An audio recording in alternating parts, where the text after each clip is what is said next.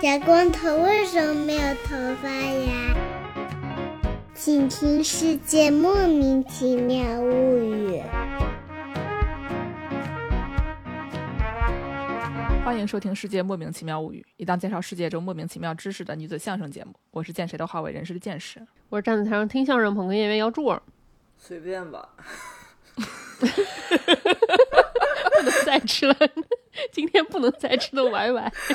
他是今天不能再吃的歪歪。发生了什么？是什么？对，就上次说这件事儿的时候，大家都以为是节目效果，简直已经捂脸了。其实我吃的也不多，但是就好像吃的有点吃吐了，可能因为最近两天连着吃的有点多。我给大家朗读一下刚才王师在群里说的话啊，他说我好像吃吐了。你们先开始吧，然然后姚柱问说吃了啥？我还是说半个 medium 披萨，半个 small 披萨，一碗饭。什么是 medium 披萨？How how big is a medium pizza？怎么又变成做做木工 啊？我今天还想给大家汇报一下我上第一次木工课的。不是，我们先把这个这个说完，然后先把披萨这事说完。你别你别那个啊，十十英寸大概是二十五公分直径的一个披萨啊。这个他是半吃了半个这个这个 medium 的啊，然后又吃了半个小的。可能就比这个在九寸，九寸中中披萨一般是十二英寸，好好的，二十二十八，二十八，好吧，嗯三十啊，三十啊，三十厘米，三十三十厘米直直直径半径，半径呢还可还行，半米高的披萨，二十多的啊，吃了一个啊，这吃了半个，然后还吃一碗饭啊，对吧？所以说平时完事的饭量是什么样子的，大家大概心里有点数啊，对吧？我 我周六早上九点钟出门画图。然后导致你周三吃了八个披萨，吃到吐。对对对对对。第一节课教的我们工业呃不是工业木工画图。你想象中社区大学你上什么木工课，可能是就是周围的大爷大，整饭不叫，可能是周围的什么大爷大娘，就去搞一些兴兴趣爱好班儿，对吧？给大家做一些那种木工小手艺啊，上来就给你先上手的这种东西。我还是这个不是，我还是这个是个正经的那种。脆的，就是木工学校蓝翔。对，我觉得它是专业培训的里面，然后提出来了一些这个呃模块，然后用来教这些兴趣班，挺系统的。因为就是如果你连着上个几个学期，你还能掌握到不同的手艺。然后它还有个专门的这个 tracking sheet，就是让你来看自己到底学了什么，还给你推了一个教科书。哇，他从草图开始教起，他他他从草图的那个格式开始教起。你想要一张草图，你怎么样把这个草图的那个边框要画图外面那个框是怎么画出来？这个 spec 要写成什么样？我的天！对，就是我还是这个学完哦，满到麦高桥底下拿个小板子上面写的木工。哎，我跟你讲，都比别人收的钱可能要高一些，因为他那个小板子上面画的这个图是带边框的，都很厉害的，厉害的不得了，乖乖。所以你看，我们这个节目的内容都串都串在一起了，是吧？这个上之前讲过木工的节目啊，上期讲了什么跟什么冲锋衣相关的节目，然后后面呢就带着这个冲锋衣去游泳呃去滑雪了，不是去游泳了，然后呢还去日本代购了，对吧？然后这个之前这个木工呢，别人就真的上起来了，这个所以我们的节目都是真的，我们完事一顿饭吃十八个饭团都是真的。他今天凌晨还在群里面。指导大家，哎，应该早上六点钟和下午一点钟补货的时候去买饭团，这样才能买到那个最新鲜的、这个口味最全的饭团啊！对啊，便利店里面买饭团，你看看人家这个都是真的知识啊！对啊，然后今天还吃吐了，对不对？都是真的，我们节目从来不骗人，真是的，从来没有骗人的地方。你下次去麦高桥底下找一找，哎，放到那个小木棍外头画个框，那就是完事。哎，这个因为快过年了，所以就是我们的节目现在这个。怎么说呢？氛围比较自由散漫啊。然后呢，现在现在的问题就是，我们前两天突然发现，哎，完了，借钱还有一期，怎么办啊？我的节目了。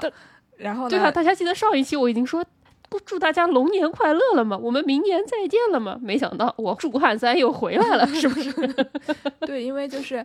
意识到这个离上次节目播完了以后还有很长时间，然后呢，中间这个假吧，这这连着两周可能假只有一天，大家一定都是非常在这个凄风苦雨里面上班，一定很怨念，对吧？这个除夕又不放假，就给大家。送点温暖，但这这个温暖怎么送呢？也也是很难啊，对吧？就因为我们众所周知，我们是一个就是死到临头抱佛脚的节目，一看说，哎呀，讲什么啊？然后就说，不不如讲一期跟日本旅游相关的节目。但是呢，就是上上网一搜，发现跟日本旅游相关的播客节目已经有大约一万期了啊，对吧？就大家都告诉你说，这个上上这个，呃，什么新宿地下城应该如何换乘，对吧？就是有那么一个表说。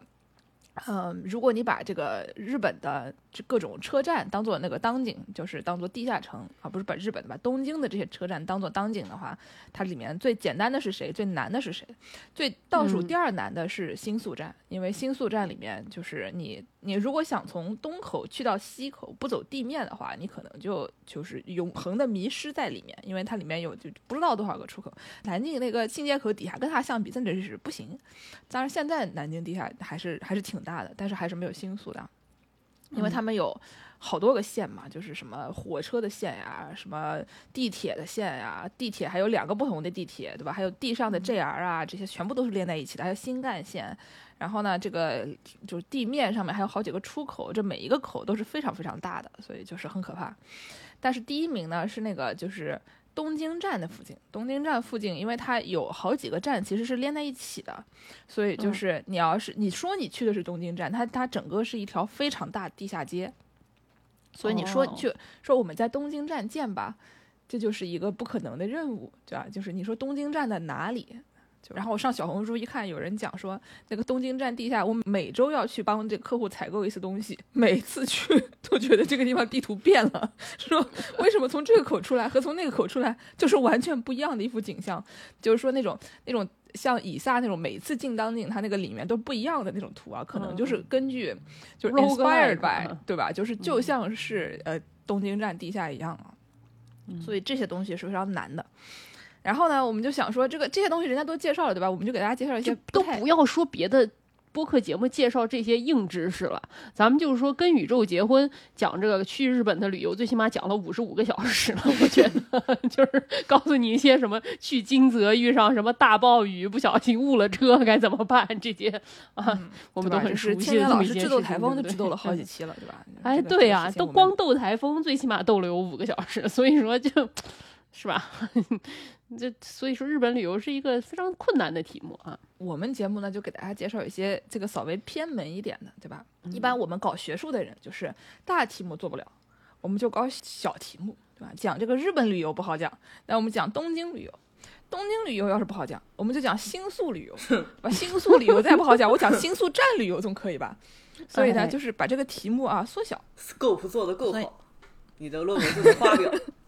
对你把它做 偏，他都押韵了。我们我们完事都押韵了，马上变东北人。嗯，对，所以找到自己的蓝海。哎，我们这我们这期节目的蓝海呢，主要就是这个星宿啊。因为我，呃，你不要看我这个样子，我是非常熟悉这个星宿地下城的。我以前住，我现在西星宿住过一段时间，然后在东星宿稍微住过一段时间，所以就是这个对于星宿这个站啊，我是非常熟悉的。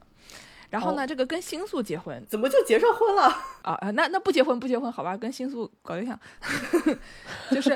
合法吗？可以吗？有有点可疑啊，有点可疑。然后呢，星宿这个这个地方，我们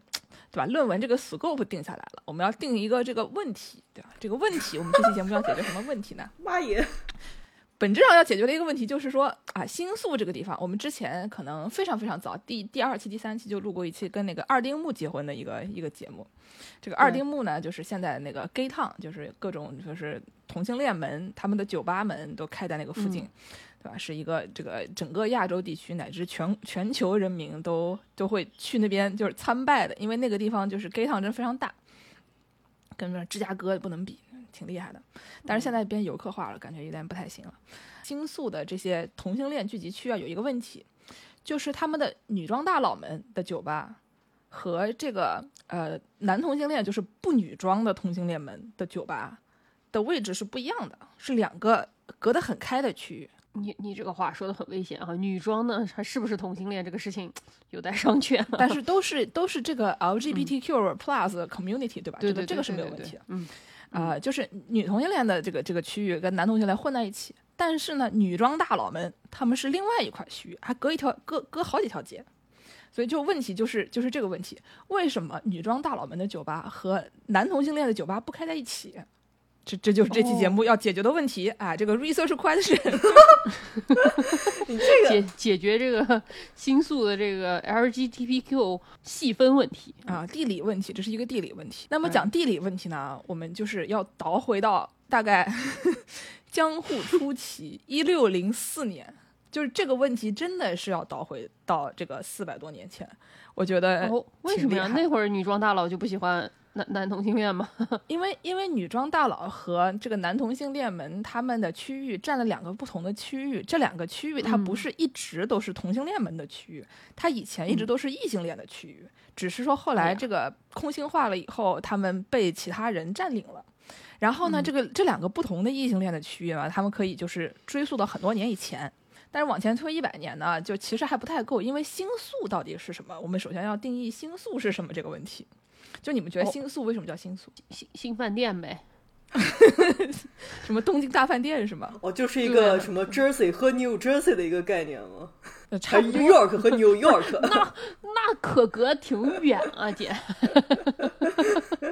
啊，我们这个安大略省啊，有一个著名的笑话，就是我这个周末去了伦敦，请问你去的是安大略的伦敦还是英国的伦敦？过了一会儿，我又去了巴黎，哎，我去的是安大略的巴黎还是法国的巴黎？你在这个安大略可以一天。游遍欧洲啊，就是这个纽约和旧约的区别，这中间的区别还是相当大的。新约和旧约的区别，远那是一个神学问题，好吧？那我们就要从这个星宿的宿是什么开始说啊？这个宿呢，本质上它的定义是我们现在的那个高速公路休息休息区。那史里芬介绍过那个、呃，这个江浙地区的那些休息站长得有多离谱，对吧？哦，什么什么恐州那个，龙休息站啦，什么那种就是各种各样的东西。就是其实嗯星宿本质上是那么一个东西。它没有住宿的吗？它有住宿，它是它是休息站嘛，就是它坐它是在嗯这个路途中间休息的一个地方，呃，就相当于现在的这个休息站服务区什么的。然后它就提供吃饭的。提供睡觉的，然后你就在这边待着，对吧？我们九九零年代的姥姥小时候管这玩意儿叫招待所，是你需要提供那个什么介绍信才能才能去对啊。单位的介绍信啊，不然就是流窜犯。新宿它作为一个休息站，它这个一路上有非常非常多的休息站，对吧？它就是嗯这到底休息站他们首先开在哪里？就是这个素场嘛，它其实从奈良时代就有了，基本上是在那个江户的时候，在家康的指示下进行了一种系统性的整建。然后呢，他就嗯定了五条，就是主要的高速。主要的五条高速呢是东海道、中海道、中山道、甲州街道、日光街道和澳洲街道。这五条线分别是干嘛用的啊？这个东海道现在大家应该都知道，就是从日本到就是从江户到京都的，沿着海边走的。现在大家见到那个新干线、去大阪那个新干线，它走的就是东海道。嗯，然后呢，就这条线是理所当然，对吧？从南京到北京的一条一条路，从旧都到新都的一条一条路。所以说高那个时候高速公路应该是一个官道这么一个概念，是吧？嗯，对，基本上就是腿着走的那个，就是嗯四百年嗯前嘛。然后呢，它还有一条这个中山道呢，它也是从这个旧都到新都的，但它走的是不是海边？它走的是山里面，走的是内陆。然后呢，它是嗯从这个江户到草津宿，就是在那个呃叫什么琵琶湖的南边的一个这个滋贺县的草津市，不是嗯那个草津温泉的草津，另外一个草津。所以就是你嗯去了到你到底去了哪个草津是吧？然后呢，这个第三条是甲州街道。甲州街哦道，它的这个是从日本桥啊，就是从江户去这个长野县的信浓国那个附近。然后为什么要定这么一条甲州街道呢？是因为家康把领地迁到江户的时候，他那个为了万一江户城陷落被别人就是抢走了，他要逃回到贾府，因为那个地方是他们家的，就是他老家。然后老家这个路途啊，有很多各种各样的什么伊贺组啊、根来组啊、青木组啊，他们就在旁边就埋伏，对吧？就是把守着，就是可以让掩护将军往贾府逃。所以他要定这么一条线，让他就是万一哪天江户城不行了，他要逃掉。这是第三条。啊、这条呢就是经过星宿的那条路，它经中间经过这个内藤星宿啊、八王子啊什么的家府啊，就一直过去。还有一条是日光，日光如果大家去过那边玩的话，日光有一个特别有名的那个呃吃的叫汤波，就是那个豆腐皮，但是比就是我们平时吃的那个那个豆腐皮要非就特别薄、特别软，但是就是又没，反正跟中国能买到的各种各样的豆腐皮都稍微有点不一样，我觉得还蛮好吃的，大家可以试试看。嗯，甜的吗？它只是一个食材就，豆腐对，一般都是用来做咸的这种就是食物的，但是反正蛮嗯好吃的。它它是去这个日光嘛，日光是就是家康的那个祭祀他那个日光东照宫。所以要去那边参拜，要专门开一条线，从这个江户去这个的立立木 Tochigi 的这个日光市。最后一条是澳洲街道，澳洲街道是往北走的，就是嗯，就是大家想象一下那个往北海道那个方向，但它只是从那个走到东北的地方的一半的位置。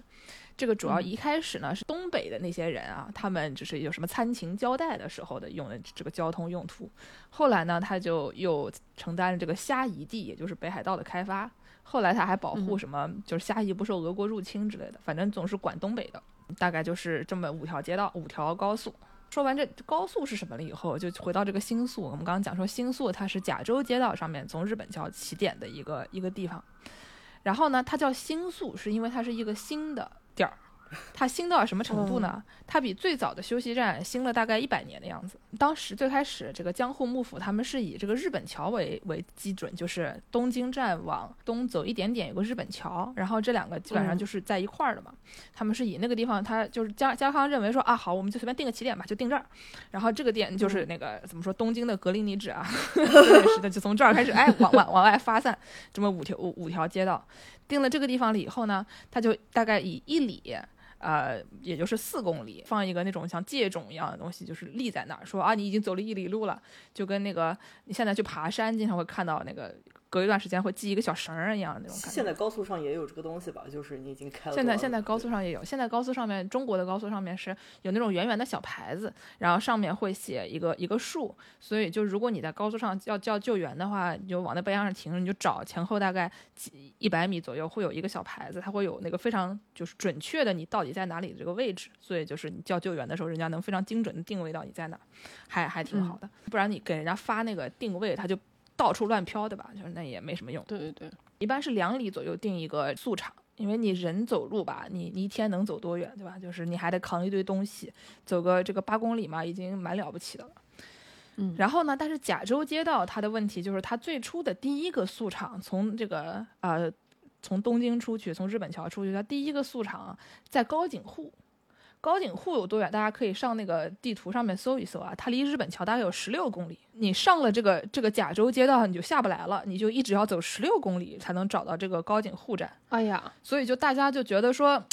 这个事情对吧？你看看人家品川，你看人家板桥，对吧？人家看人家千住，板桥，中山道的第一个站是板桥，东海道的第一个站是嗯品川。你看看人家这这些地方，对吧？就只有两里，我们这里有四里，我们要去这个甲州街道，我累死了。最开始这些这些东西大概是一六零二年左右设设的，后来到这个元禄十年，也就是一六九七年。就这浅草的商人们受不了了，就是说这几就我们已经好几代人了，天天就这条路走的我就是不想活了，对吧？头西昏啊，然后他们就跟幕府申请说，我们给你们点钱，哎，你们能不能就是再建一个宿场？所以呢，就是他们大概呃上纳了五千六百两的这个银子吧，就是在这个元禄十一年的时候就上纳了一堆钱，然后呢要求这个政府说开一个宿场，他们就开了一个宿场。然后开在新宿这个地方，因为它是新的宿场，所以叫新宿，就这么简单。开在这个地方是因为这边是有一个青梅街道和这个甲州街道一个分叉的地方。如果你现在去新宿站看它旁边的牌子的话，它仍然会写甲州街道这些东西，这些东西都是从江户的时候就留到现在了。嗯，这个青梅好像是去那个呃山梨县那个附近的，反正还有一条这样的路，是从那个呃往这个关东地区去什么青梅市，然后最后到甲府市的一个地方。所以这个地方，因为它是跟甲州街道分叉的地方，叫做新宿岔口。这个地方呢，它呃以前是一个什么有钱人的内藤家的这个房子，它那个 yashiki 地里面的一块地方。然后他们就是幕府把这块地收了，和另外一个人的家里面一块地方收了以后，把它们并成了一个这个宿场。所以它一开始叫做内藤新宿。大家现在想想啊，东京对吧？如果你去东京旅游，你有可能去哪些火车站？要不是东京站，对吧？也就是日本桥；要不是嗯新宿站，也就是以前的内藤新宿；要不是品嗯川站，也就是刚才我们讲东海道的第一个站。现在就经常大家就会讲说什么日本这个国家怎么怎么怎么样，它都是靠这个铁道让它怎么怎么发展，说铁道这个东西说的一副像无中生有的样子。但是这些东西都是四百多年前幕府的时候他们就定下来了，这些路线火车的路线都是当年定下来的路线。现在的新的火车站都是以前的素厂改改的这个火车站。讲半天说这个品川看起来很厉害的样子，以前就都是一个高速公路休息站，不是一个无中生有的东西。嗯。呃，然后我们刚刚说了这个素场以后，你素场它你要干嘛，对吧？刚才刚才助攻问了，说这个素场里面它能不能睡觉？那它肯定是能睡觉的。能不光能怎么睡觉，呢？它还我们高速公路休息站是不能睡觉的，对吧？有的有一些你要是现在一天只能开八公里，你可能也得在高速公路休息站睡觉。但可能就跟 motel 差不多的那种功能，它哦，嗯跟这个混在一起的一个适功能吧合发生一些凶杀案。嗯，哎，对对对，很乱的啊，很乱的啊哎，乱到什么程度呢？对吧？一般到这个这种地方，它有有吃饭的，然后呢，他们嗯还会提供这个性服务。但这个东西就是嗯本质上为什么现在没有了，是因为它本质上是一个人口买卖，对吧？它是一个奴隶制的这个残余。就是因为，比如说，呃，在当时就十七世纪，先建了这个五街道，建了宿场以后，因为就是交通量大增嘛，所以有很多的这种所谓的旅龙屋，就 motel 行业。哦然后呢，这个 motel 行业里面呢，它就有这个服务员儿。这个服务员呢，他们就是为了满足这个需求，他们就演变成了这个所谓的饭盛女。买西莫利翁呢，就是给人盛饭的人。但是这个其实的意思就是服务员的名义提供性服务的私商，就是为了规避江户幕府禁止在宿场卖淫的规定，就就就改了一个名字。改了这个名字以后，各家 motel 为了获取旅客，他们都提供这个服务。幕府后来他他们就默认了，然后还定了说每一家这个宿屋里面，他范成女的人数就是不得超过两名，以免它这个无限制扩大。说起来好像听起来是一个那种正常的服务业啊，但是就是这个我们刚才为什么说它是人口买卖和奴隶制？因为以前的这个范成女，她们一般都是父母欠债无法呃偿还的，或者是拐卖来的。然后就是基本上他们就这些人，你可以想象他们就像是蔬菜水果一样，就是要不就是那个产地直销的，就是你直接去去产地有会有专门那种中间人去产地进行购买的，或者就是他们的父母送上门卖给你的，或者还有什么就是欠债。就是把他们抵债了，所以就是这些人类并没有被当做人类来使用，他们被当做了一些这个商品。然后呢，这些范成女她们当时的这个就是生活质量差到什么程度？她们的平均寿命只有二十一点三岁，哦，古代人还能平均寿命可能还能活个四十岁，就范成女就是有各种各样的，这已经超过人类能想象的这个这个范围了。所以就是是一个很恐怖的事情。现在其实也是有的吧？我记得我前两天跟完是去滑雪啊，我们终于去滑雪了。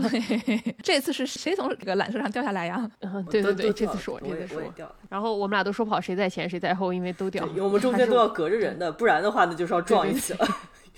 就滚在一起，滚成一一一团了。对，就是，然后就看到，呃，我们这边的那种高速公路收休息站，基本上就是一个里面有餐厅、有厕所，还挺好的这么一个地方。里面它那个厕所隔间里面，女厕所隔间里面还说，如果说你是这种被人口买卖的受害者的话，有几个手势你可以在窗户上打出来，然后别人就可以来帮你。我不记得有三个手势，哪是哪是哪三个了，反正其中有一个好像就是你把。呃，大拇指放在手心这儿，手掌张开吧，好像，嗯，其中有一个是这样的。这个其实还是挺常见的，至少在北美还是有这种女孩儿，她可能甚至不是被不认识的人给买过来，她有可能她是被她的男朋友或者是什么的，把她的这种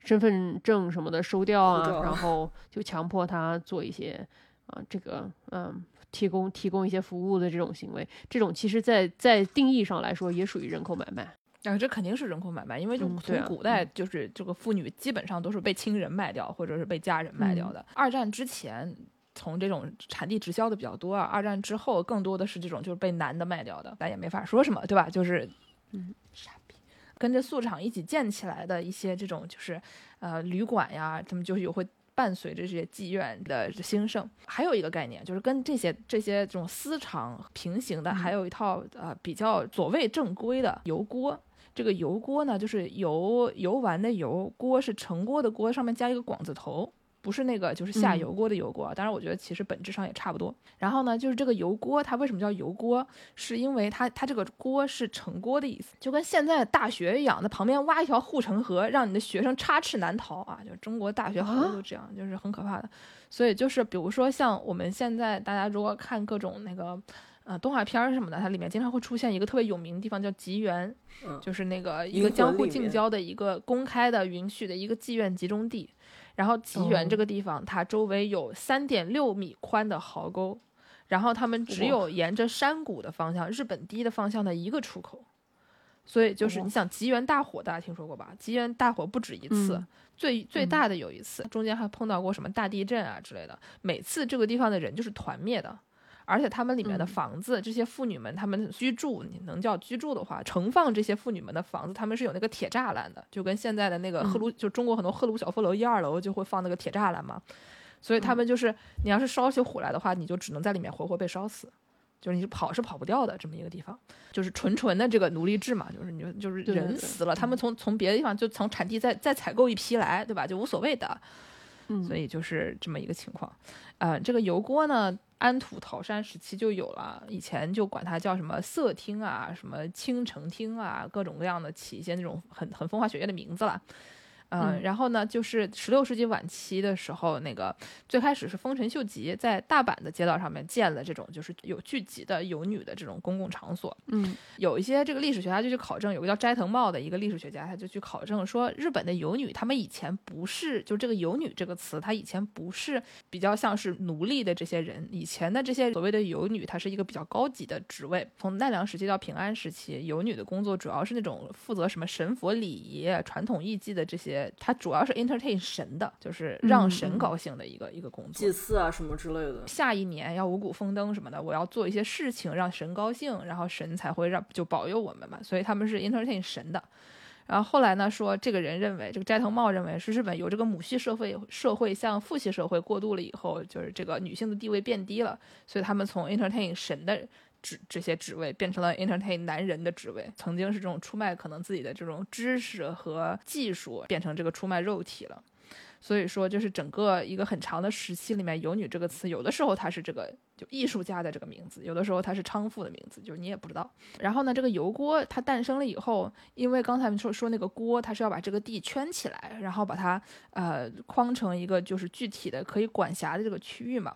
然后就主要是说是为了什么治安啊、风纪啊，实际上像我们刚才说的那样，它是为了让这些被管理的奴隶们不能跑出去的。一个问题就是这个东西设了门，它是不想让外面的人进去，还是不想让里面的人出来？那肯定是对吧？对吧？很有区别的。嗯，然后这个吉原呢，现在大家如果就是在那个呃东京地图上搜，还是能搜到，大概在浅草的北边一点，你能搜到一个什么吉原的神社。一开始是在日本嗯桥人行厅附近，后来呢，就是因为这个明历三年（一六五七年）的这个这个吉原大火，好像就转到了浅草的日本堤附近。一般大家讲的那个吉原都是讲这个新的吉原，就是在这个浅草那边的吉原，不是老的日本桥人行町的那个。因为你可以想象一下，日本桥是这个整个怎么说是这个 Greenwich 对吧？它是整个的这嗯块所有的高速的嗯正中心。你在旁边开一个妓院，它它不会很大的，它这个占地面积不会有很大。哦然后你放到那个新的妓院的地方，它可能面积会更大一点。嗯所以就是在这个江户时期，有好几个，可能有二十多个这种官方认可的这个妓院集中地。除了刚才我们讲吉原以外，还有京都的岛原，然后呢，大阪的新町这些东西都特别有名。他们会管那些特别有名的妓女叫做太夫，就是什么，比如说大阪有一个很有名的这个什么花魁叫做西雾太夫，然后京都有一个吉野太夫，就跟那什么金陵十三钗、哦就这种差不多。然后呢，比如说吉原它的呃功能吧，它除了嗯提供性服务以外，因为它不像私娼们待的地方，它主要只是给人饭吃、给人睡觉，对吧？然后再提供一些其他有的没的。呃，这个嗯吉原这样的地方，它的客人呢，主要是一些什么大名武士、文化人这样的人，所以他们就是嫖客里面虽然也有平民，但是因为他们卖的比较贵，所以说，嗯、在这个地方就是你只有出得起钱的人才能才能嗯待在这儿。这这种地方，他们的房子也建得非常的富丽堂皇。就是现在大家会说是去那个在东京市里面就看说以前哪些地方可能就是曾经做过这些就是卖淫场所，说你只要看这块地方它是不是有很多澡堂子，就是现在仍然有很多澡堂子，以及它是不是房子的外墙看起来装饰很漂亮，就是能看出来这块地方以前是这样的功能。嗯，我以为他们都是爱因为爱去澡堂子、爱洗澡，所以说才有很多澡堂子呢？呃，就是澡堂子是每个区街区都有的，但是就比如说一块地方它集中有好多澡堂子，那它可能就不光是这个意思了。嗯，OK，啊，然后刚才我们讲说这个地方因为有很多什么名名人，对吧？大名啊、文化人啊、武士啊，所以他们就会起一些社交的作用。所以说，高级的妓女他们要教什么歌舞啊、茶道啊，然后还有各种各样的要求，比如说他们第一次跟初次见面的客人是不会过夜的，然后基本上到到第三次以后才能留宿。然后呢，还说什么吉原你不能就是连连帕 连帕库，你只能住一晚上，你不能连着住两天之类的，有各种乱七八糟的那种奇怪的规定，也不知道为什么，你还得赶路呢，是吗？不知道就怕那个妓女跟客人关系过好啊之类的吧。哦哦，最开始吉原的最有钱的人是武士们，就是他们的这个主力啊是是武士。然后后来呢，在时代变迁，武士不行了以后呢，这个平民，尤其是商人，他们可能就是成为了主力。大概我们刚才讲的妓园这一类的那种，就是公开的所谓合法的妓院，和一些这种私营的，然后呢政府不承认的这些妓院，这两个东西他们是一直都存在的，就是在这个江户的时期也存在，在这个嗯二十世纪它也存在。二十世纪以后呢，就是这个二战以后，那个盟军最高司令部他们那个 GHQ、GHQ 看不下去了，说日本的这些，比如说这种就对于对于妓女的非常这个严苛的对待啊，然后还有些什么外国劳工、中国劳工啊之类的这些，他们就觉得说这就都是奴隶制的残余，你们不能这么搞，所以他们就是废除了。之前那船上的中国劳工会去找那个杨大人就抱怨说，就是救救我们，所以就是这个啊，反正大家的工作状况都还挺可怕的。嗯。然后呢，因为这个这个盟军最高司令部废除了这个公娼制度，所以呢，就是妓女们这个行业就转向了民间化、地下化。然后，但是呢，就是不是说你想改它立刻就能改掉的，肯定了所以它后来就变成了另外一套制度，就是在这个一九四六年到一九五八年之间，一九五八年就执行了一个卖春防止法。然后它就整个全部所有的性服务理论上它都被废止了，但是后来仍然有什么搜扑烂斗啊这些乱七八糟的东西，就是你对很难管理。擦边的这种嘛，对吧？嗯日本的法律有一个什么问题，就是说你提供性服务收钱这事儿是不犯法的。啊，在这个里面提了一条，是他要向非特定对象就是出卖肉体才算卖淫，你像特定对象。哦，就比如说你那个哦，爸爸活，对吧？你你挑一个人，你专门从他身上搞钱，这个事情是合法的。所以说，妓女们如果声称我有三十个男朋友，我的我的客人就是这三十个男朋友，并且我从他们身上就是收取佣金，这个事情是合法的。你只是不能在外面招招对你，你揽着来站街，然后说我不知道我的客人嗯是谁，就是你你不能被人找到这个破绽。但是这个这个其实它这个灰色地带非常大，这事儿你能不清楚钱，对吧？他就很难说清楚了。对，嗯所以说现在仍然有很多这样的活动嘛，只是说他们不像以前那么的给你围起来，不让你跑掉那么可怕了。那呃这不是朝阳群众这都管不了啊，对吧？你说真的去抓了抓出来你们俩是咋回事儿？这是 不好说的事儿啊。呃，刚才我们讲到说，之前是有这个范成女和这个艺妓这两种公家的和私人的，然后在这个嗯四六年到五八年之间呢，他们就变成了另外一种形式，叫做这个赤县和青县。嗯，所谓的这个赤县就是公长节，呃，青县就是私长节。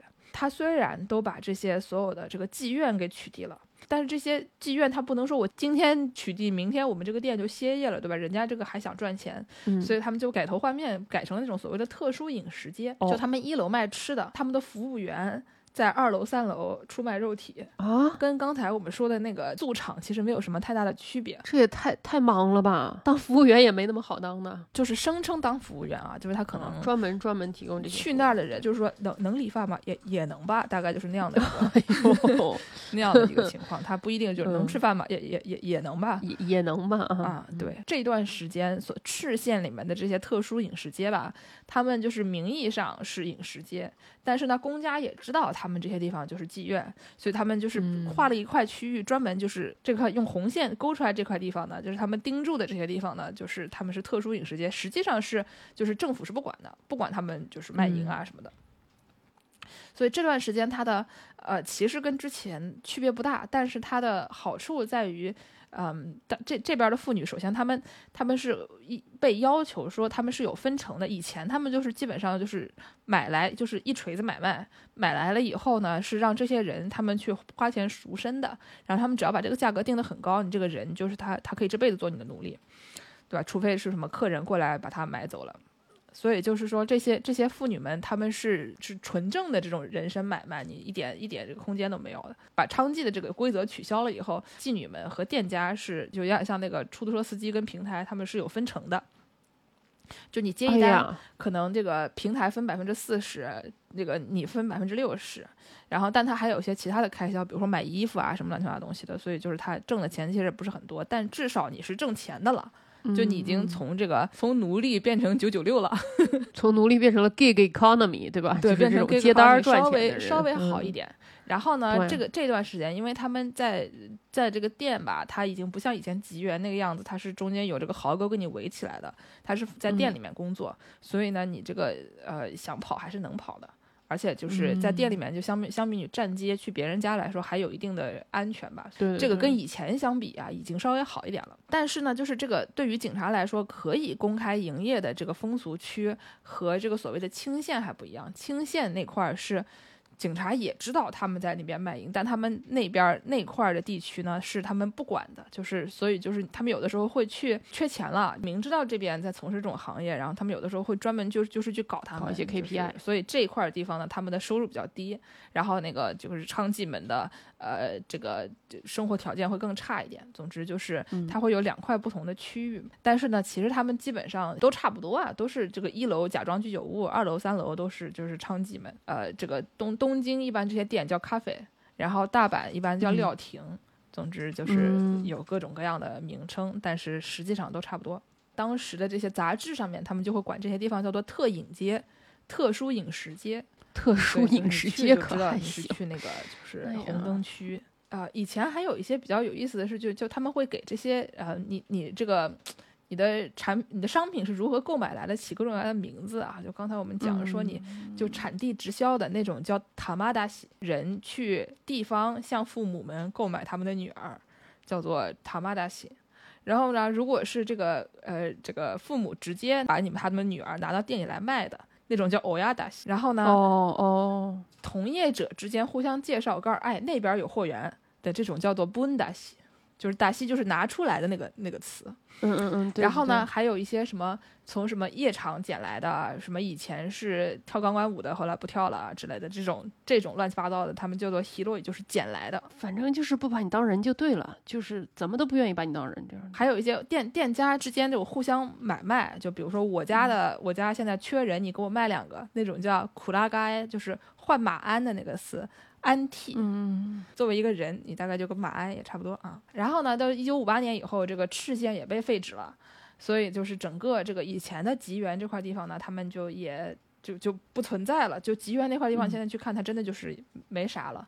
这些东西就进入了一些其他的，比如说 sopolando，就泡泡浴。泡泡浴这个东西，它就是所谓的那个呃 Turkish bath，就是土耳其浴室。Turkish bath 这个词在欧美发达国家，大家一听就觉得是那种男同性恋 cruising 的地方啊，就是男同性恋们哎他们就是交友的地区，因为大家都脱光光跑到那个里面去，你知道他们在干什么，对吧？可能就是欧美地区大家不是那么喜欢泡澡，所以就是这个 Turkish bath 这这种地方被传的更加像是一个呃这个 LGBTQ 朋友们去的地方。看哪个节目，可能是什么底特律探店的时候，就是底特律有一家还挺有名的一个 Turkish bath，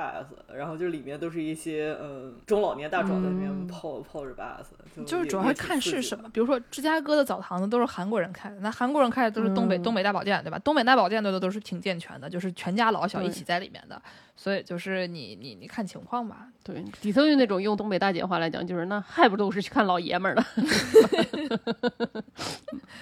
对，然后那个 Soflando 它就是这种所谓的 Turkish bath，只是它是给异性恋们提供服务的，就是有一些那种嗯特殊浴室，里面会提供一些各种各样的东西。这个这个我们在，因为它现在仍然存在，我们就不在节目里面介绍了。大家那个能上网的朋友们可以去搜索一下，但是建议你们就是不要去被敲竹杠，就是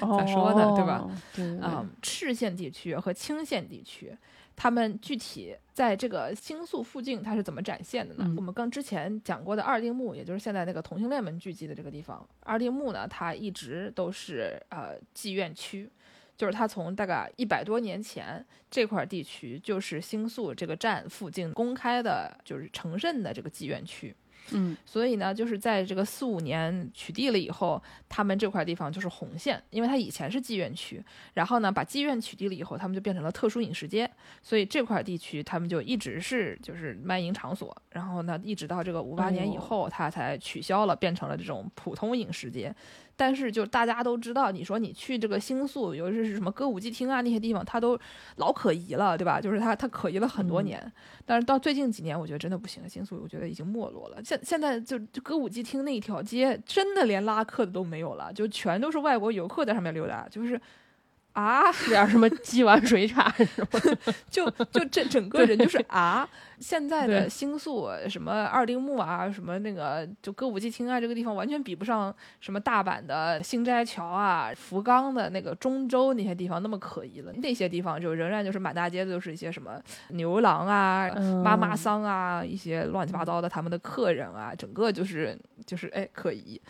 但是就是新宿还是有的，只是不在这个地方了。现在新宿已经不是很可疑了，让人觉得有点悲伤啊。就所以说，二丁目这个地区，新宿的二丁目，它以前讲起来它就是妓院区。相比之下呢，这个青县区域在这个二丁目再往北边一点儿的一些有什么，比如说千鸟街那一块儿，呃，有有一个比较有名的街叫千鸟街，然后他们就那块儿是青县啊，那边有个花园神社，还有一条有名的街道勾灯街，就是 狗狗路灯街。那个就在花园神社旁边，所以我一直怀疑它不应该叫 Golden 街，它可能叫 Garden 街，然后然后被日本人的那个就垃圾英语给它就都给它改掉了。然后这个 Golden 街大概是条什么样的街呢？它是一个那种曲里拐弯的一个一个小路，然后它旁边还有个什么一个小河，然后还有一个小小小小的那种绿地，看起来就是、怎么说，在在这个可疑和可爱之间反复横跳的这么一条街。呃，反正就是呃白人去旅游特别喜欢去 Golden 街。我也不知道为什么，因为那边有很多那个糯米亚吧，有很多这个喝喝酒的地方吧。大家会觉得这个二丁目和勾登街是两两个完全不同的区域，实际上他们对应的以前一个是红线，一个是青线。哦，本来都是的，嗯，对，然后那个青线的地区，就是勾登街这个地区呢，它在这个二十世纪的下半叶，就是呃，在它已经不能提供青线的服务了以后，它变成了一个呃什么样的地区呢？它变成了一个那种文坛 bar。Gay bar 就这个所谓的 gay bar 就指女装 bar 和那个嗯 botakuri bar 就是敲竹杠的酒吧，这三三种酒吧 混在一起的一个区域。还有专门的敲竹杠的酒吧呢，就就那块地方，它就有一大堆的，就是就是文坛名人会去，有一大堆女装大佬会去，还有一些那个路人说想要去那边玩一玩，结果就被敲竹杠，就就很奇怪。在这个其中，文坛文坛大佬这件事情好像有点怪怪的。这个就我也不知道是为什么，就是说这块地方郭登街这块地方呢，他们以前嗯是那个京宿东侧的那个关东伪京组，就是一个黑帮，他们开的一个黑市，然后叫做嗯新宿 Market。一九四九年以后，什么 GHQ 说就把这块地方觉得太乱了，给你们就是挪到旁边去，然后就挪到了现在的这个勾登街附近。我算是搞明白了，GHQ 就是个城管呗。哎，对对对对对，然后所以就是以前他们都是在这个就是以那种乌台为中心的那种农米亚，所以就是现在去中州，就是福冈的中州还能看到一些这种乌台，就我们小小时候去的夜市一样的那种，那种就是小小推车的这种这种地方，一般都是卖一些什么拉面呀，什么这个呃那个关东煮啊，关东煮啊什么这些东西的这种，就是长濑智也和冈田准一那个剧，他们一起在什么浅草门口吃的关东煮，就是那种样子的物态式。少给我们提一些古代的电视剧啊，这些古代电视剧我们都没看过。以前他们都是一大排这样的这个这种小的夜市的形式，然后后来就被这个城管取缔了，就给他们挪到了就勾登街附近，然后那块地方呢就是有吃有喝有妓院的这么一块地方。嗯，然后呢，他们还起名字起的让人觉得非常的离谱啊，什么 G 一 G 一路、G 二路，阿卡路伊就是那种亮堂堂的花园一番街。什么阿卡路伊花园三番街，就是就感觉就是那种哪壶不开提哪壶，你知道吧？阴森森的那个小巷，你给它叫那种开朗的亮堂堂的花园，就就很奇怪，一种对吧愿望嘛。红灯区叫光明大道，对对对对，来的人就有光就那种明的未来就那种感觉。对你都说不清楚他是不是故意的这种感觉啊。我还是保持原来那种看法，我觉得他可能叫嘎登该。呃，然后文坛 bar 这个事儿，就是可能只是他那块地方酒吧很多，然后碰巧就是有那么一两个人带起来了。最开始是有一个小说家七十四回芥川赏得主，叫做中上健次。然后还有什么七十四回直木奖得主这个佐木龙三这些人，他们他们就是又是同时得奖的，然后呢又正好老在那块地方活动，然后又上了可能什么时尚杂志啊之类的介绍，导致他这个这个名声就起来了。就是因为这两个人和很多其他的这个这个 Golden Guy 的常联，他们都是这个文坛人物，有那么几个人把这个名声炒起来了以后呢，就会有更多人去。这条街上面后来就变成了什么作家呀、记者呀、编辑呀、硬化监督啊，就是我们勾哥 这种人，导演啊、什么这个演员呀、呃模特儿啊，全都在那块地方混。然后你就想象一下，那个一沓儿大一条小街，然后上面的每一个小店大概都能坐三五个人。的那种一点点大的那种小店，所以就是他们在这个这个中间混吧，就是给人一种说，哎，我是不是也能去插一脚的这样的氛围，所以他就就很火。你能想象就对吧？如果他是那种夜店那样有包间的，那可能就不会真的会带出这样的氛围了。但是它是一个那种非常平民的，然后就是非常小的这样的一个一个区域，所以它这个名声炒起来以后，人人都想去。去了以后怎么办呢？就被隔壁的敲竹杠，你也分不清楚哪个是文坛吧，哪个是敲竹杠吧。不是就没有人问问这些文坛的人，在别的文坛的人来之前，这两个人在那儿是去干什么？总之，女装大佬的吧，你是能看出来的，因为呢，他们的一般这样的店啊，他们的店主和从业员都是穿女装的。最开始呢，是有一个叫做田中千鹤子的人，他在这个呃六十年代，在这个歌舞伎厅活动，是一个女装的男娼，就是他也是出卖肉体的，但他是一个女装的男性。然后呢，这个人特别的有名，有可能是长得特别漂亮，或者还特别有 charisma，所以这个田中千鹤子呢，她后来就是在这个呃花园小厅的花园午饭街，就我们刚才讲的那个阿卡路与花园，亮堂堂的花园午饭街开了一个店。然后呢，这个就是以她的名字，就是千鹤起的一个名字。我以为在什么亮堂堂街开的这个女装店叫做什么男子汉店之类的，就是 西城起名的这个一项的东西。对，然后呢，所以就是因为她这个非常有名的女装人士在那边开了一个店，所以当时很多就是那种女装人士就上那边就聚集起来了。她三十多岁的时候就就死了，就是他可能就开的那个店没有多久，一年左右，然后非常年轻就就去世了，所以这人就成为了一个传奇。他那个店就移给了另外一个其他人，在他那个地方开，就这个店改名了，从千鹤改名叫 June，然后把他的照片还挂在墙上，就给人一种那个二零七七里面来生酒吧的那种感觉，就反正就是那些 legends 都在那儿、挂了这个千鹤子的照片的这个酒吧，他开在那儿，然后就吸引了更多的人去，对吧？就是去去就变成了一个女装大佬的这个 传送点一样的一个、一个地方。最开始是因为有这么一个人，然后让很多人都去了这个附近。后来有一个在六十年代到七十年代搞了一个那就叫做富贵 club 的一个一个人，叫做西塔哲。他是一个自己不穿女装，但是非常喜欢女装者的一个男性，很有钱。他呢，这个西塔哲，他先是开了一个叫做星宿的美 K 美 K 吧，什么叫美 K 美 K 吧？美 K 它的简称是 m a k e s k s e 就是 But what is this？就是但是这啥呀？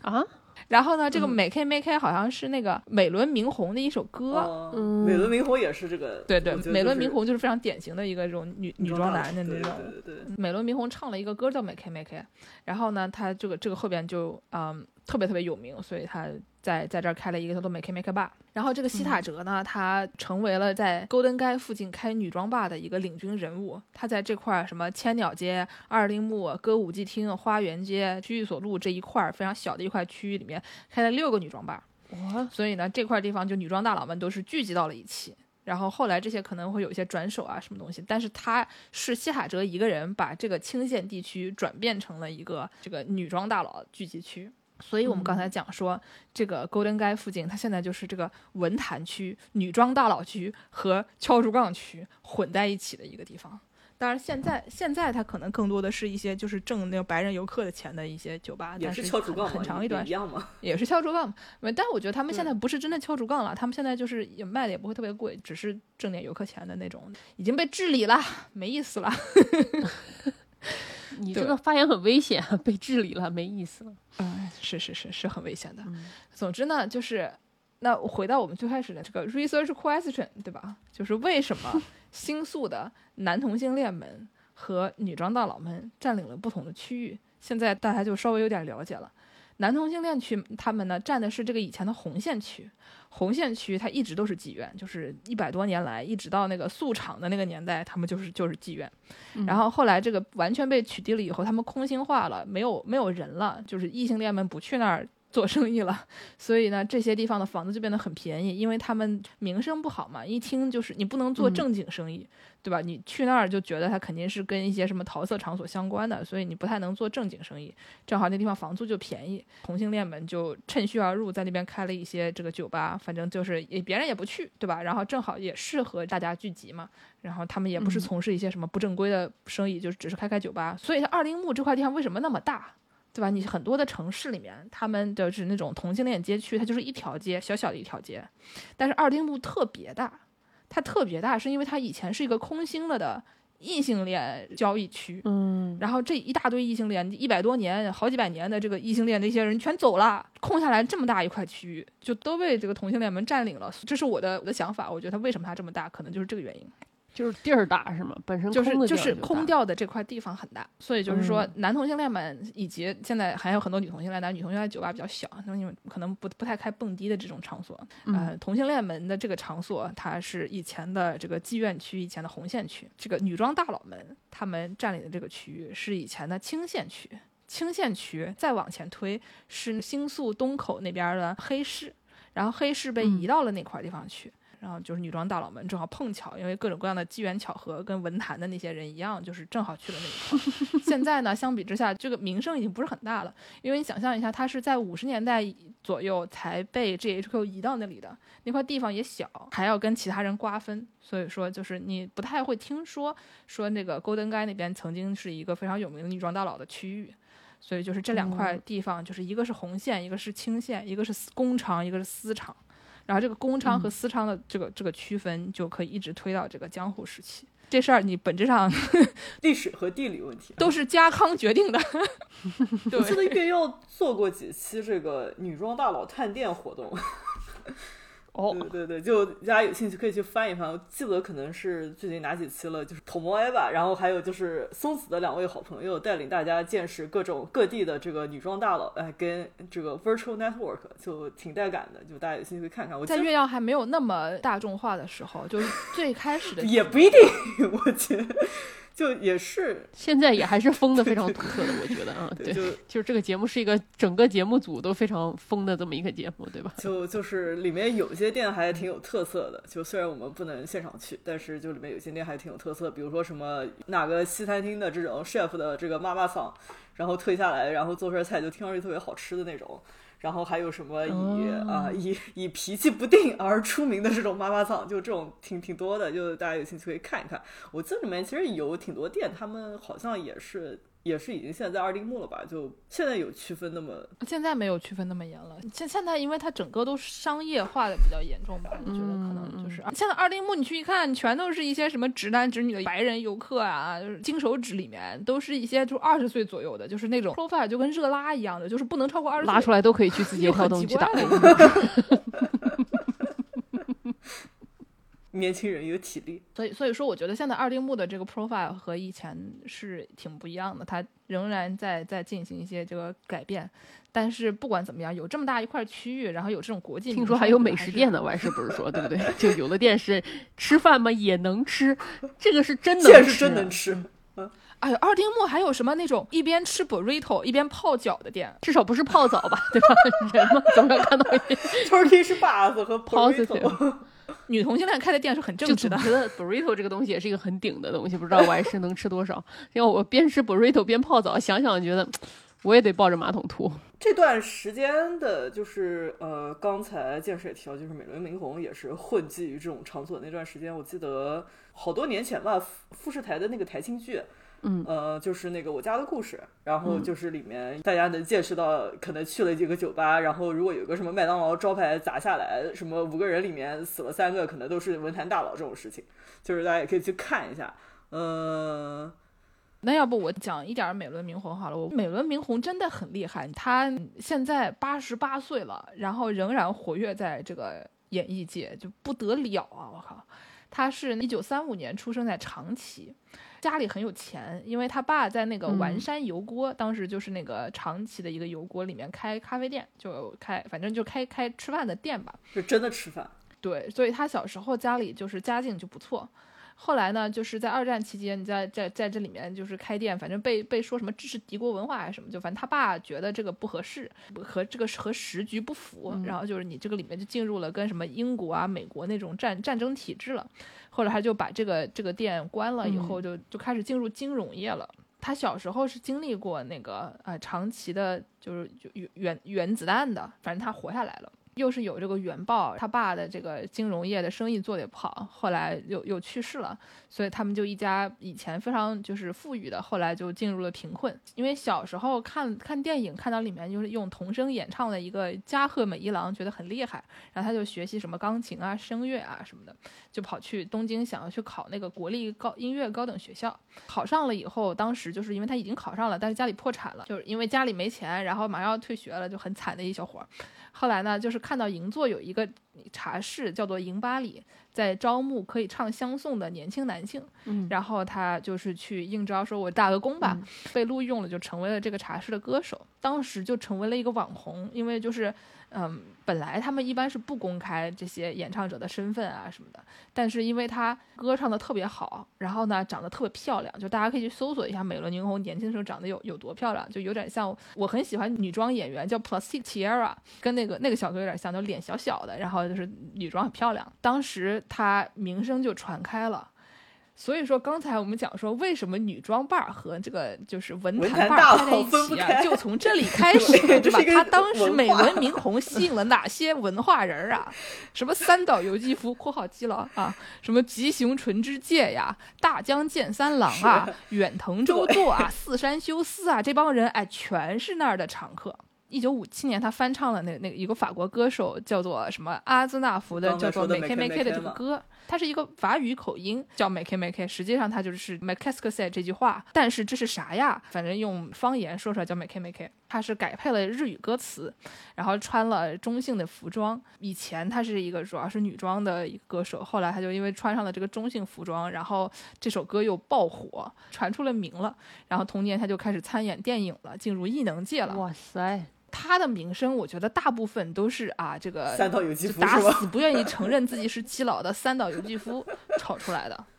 对吧？最开始他就是唱这个《Make Make》，就是得到了三岛由纪夫的激赞，积然后给他赞一高说说他是来自天上的美啊，之类的就是狂写小作文，就大家想想，现在这种什么追星写个什么一千字的小作文，三岛由纪夫以前就干这种对，事对。你就想象一下，三岛由纪夫给美轮明宏写小作文，那你说说这个这个不火就是怎么粉头，而且美轮明宏很厉害的是，他在就是五七年、五八年，就他应该是在五八年的周刊志上就公开出柜了。就你想象一下，就是五八年的日本敢公开出柜这个事情也非常了不起，啊，所以说后来他就是得到了一堆 LGBTQ 群体，主要但是主要是男的，主要是 gay 们啊的这个这个追捧。他演的电影比较有名的是那个江户川乱步原作三岛由纪夫脚本的一个舞台作品，叫做《黑蜥蜴》。然后还有一堆很多乱七八糟的这样的东西，但是以前他一直都叫丸山明红，呃，就整个六五十年代六十年代他都叫丸山明红，然后到一九七一年的时候，呃，身体状出了一些状况，读经的时候看到美伦这个字，然后觉得说。啊，这是神给我起的名字，然后就改名叫美伦明红。当时还发了一个女优隐退宣言，说我以后不演女人了，就是要主要进行这个歌手活动了。总之，就后来就是一直作为一个那种火到天边的歌手，在这个嗯乐坛上面出出现。这个一九七零年三岛由纪夫自杀之前，送了美轮明宏一大束玫瑰这件事情，也是就是被就被炒了很多年，对吧？就是你，就是你想他他三岛由纪夫死了以后，他就不再于女装演出了，这说明了什么，对吧？又是以多少次小哎作文？呦你说说看。嗯，对对对，这个事情确实是听说过，我想起来了，是有这么是有这么回事儿，对吧？嗯 是有这么回事儿，对吧？美轮明宏后来就是唱了不知道多少回的这个呃红白啊，反正就就是最。说是二零一二年的时候就已经创了这个红白史上最年长的初次出场记录，然后后来就就是又唱了好几次，可以想象就是美轮明宏这个就光靠他一个人，对吧，就可以串起整个这个文坛 和女装大佬之打破中间这个结界，然后让一堆路人过去被敲竹杠，就成为了 Golden Guy 的我传说。觉得就美轮明宏后面红白登场的那个造型，就是能让我想到古早漫画凡尔赛的玫瑰，我就觉得啊，对对对对对对对，就大家感受一下啊，就是差不多就是那么一个形象，就也也是挺带感。而且你要想，他那个时候都都八十岁了，就是他要是二十岁的时候，那得多好看呀！就有的有的日本人的花期就特别长，岁可以有的日本我就啊不点名说是哪个日本人。有一些二十多岁做唇膏广告非常美观的的的男性啊，我们就不说是谁了啊。然后就嘴里哔哔叨开始骂他，骂了起来。算了，你开心就好，你开心就好，好吧？那我们这个今天节目就差不多就到这儿啊，结结尾给大家放一下这个呃丸山当年还是丸山明宏唱的这个歌曲《美 K 美 K》啊，对对对，哎，这也是过年了嘛，感觉过年给大家放一些台庆歌手的，祝大家这个除夕夜上班上的愉快。哎，我在说什么？怎么突然地狱了起来？你做个人吧，你你你说说你是不是录节目的时候还在那边做小组作业？那感谢大家收听《世界莫名其妙物语》，您可以在微博、豆瓣儿、微信公众号找到我们，也可以在微信公众号后台给和小宇宙给我们打赏。想要加入农广天地粉丝群的朋友们，可以在公众号后台回复“加群”获得入群方式，我们的小助手会拉你入群。给我们介绍商务的朋友们啊，我们很快就会有神秘的商务要登场了啊！新年新气象的朋友们可以点击公众号后台联系我们，获得我们的联系方式。那就是这样，祝大家新年快乐！我们真的龙年再见。哎再见大。家龙年再见。